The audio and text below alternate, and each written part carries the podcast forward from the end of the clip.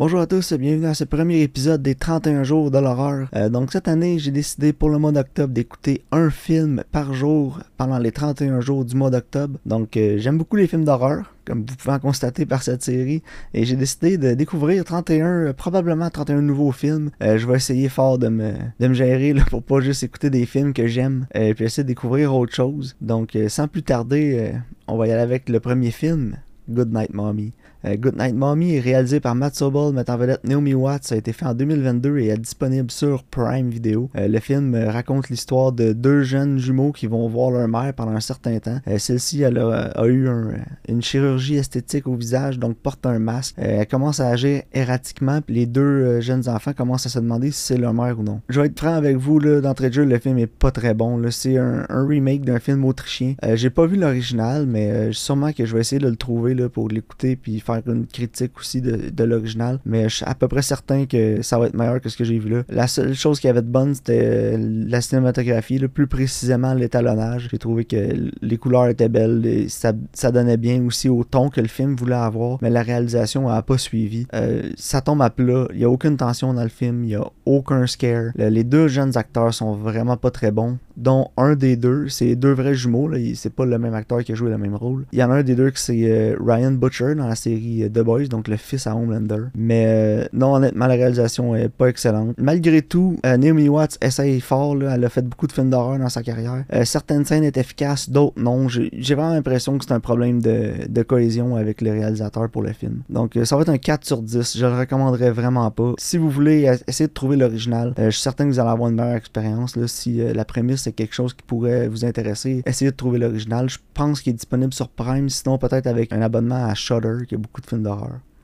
Euh, le deuxième film que j'ai écouté, c'est The Prodigy sur Prime, euh, réalisé par Nicholas McCarty et met vedette Taylor Schilling et Colm Fiore. Le film a été fait en 2019, puis encore là, c'était vraiment pas bon, mais je m'y attendais un peu après avoir vu la pochette, je vais être franc. Je le regardais, je me suis dit, je vais une chance, peut-être que ça va me surprendre, mais finalement non. Taylor Schilling, elle essaye fort, est quand même bonne dans le film, mais le reste du cast était vraiment pas tant bon. Euh, son mari, qui ressemble un peu à Henry Cavill, mais pas tant que ça, était vraiment pas tant bon. La réalisation était pas là.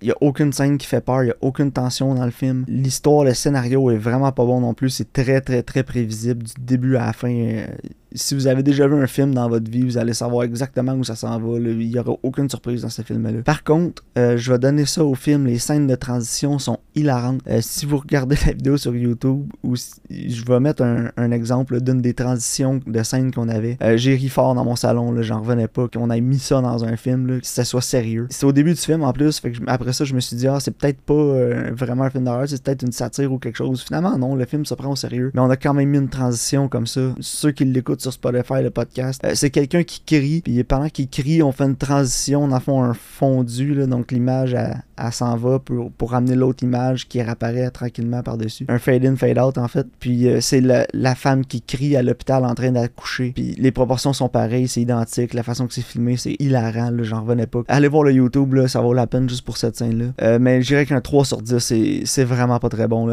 C'est le pire que j'ai écouté jusqu'à maintenant, j'en ai vu 5.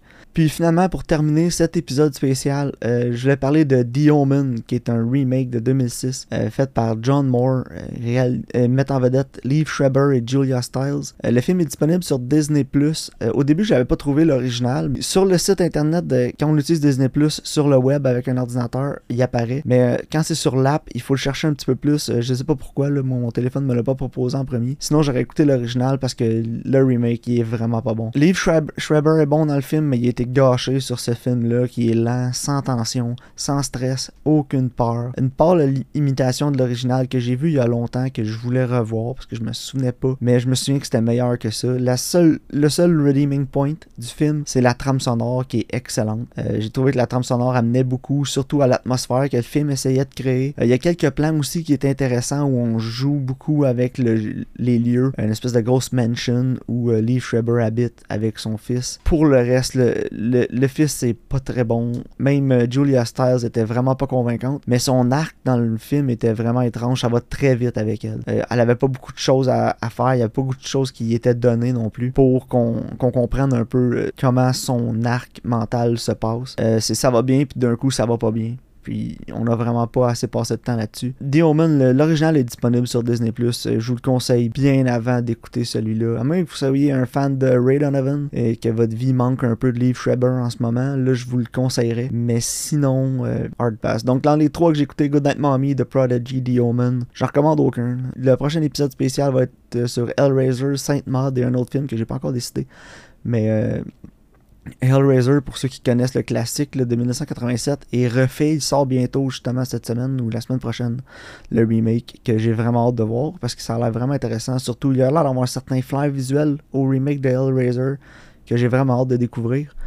Mais euh, Sainte Maud aussi, j'ai vraiment aimé. Donc, euh, si vous voulez prendre l'avance, euh, écoutez Sainte Maud disponible sur Netflix. J'ai beaucoup aimé. Réalisé par A24. Donc, euh, les cinéphiles d'entre vous qui connaissez cette maison de production-là, puis qui êtes familier avec ce qu'ils ont fait, si vous aimez les productions A24, je vous le conseille fortement. Donc, euh, c'est ce qui complète ce premier épisode des 31 jours d'horreur. J'espère que vous avez apprécié, que vous allez continuer de les écouter. Si jamais vous avez des recommandations de films que vous voulez que j'écoute, envoyez-moi les sur Twitter, par email, en commentaire sur la vidéo YouTube. toutes les disponibles dans la vidéo description. Donc, merci d'avoir été à l'écoute. On se pour un prochain épisode des 31 jours d'horreur.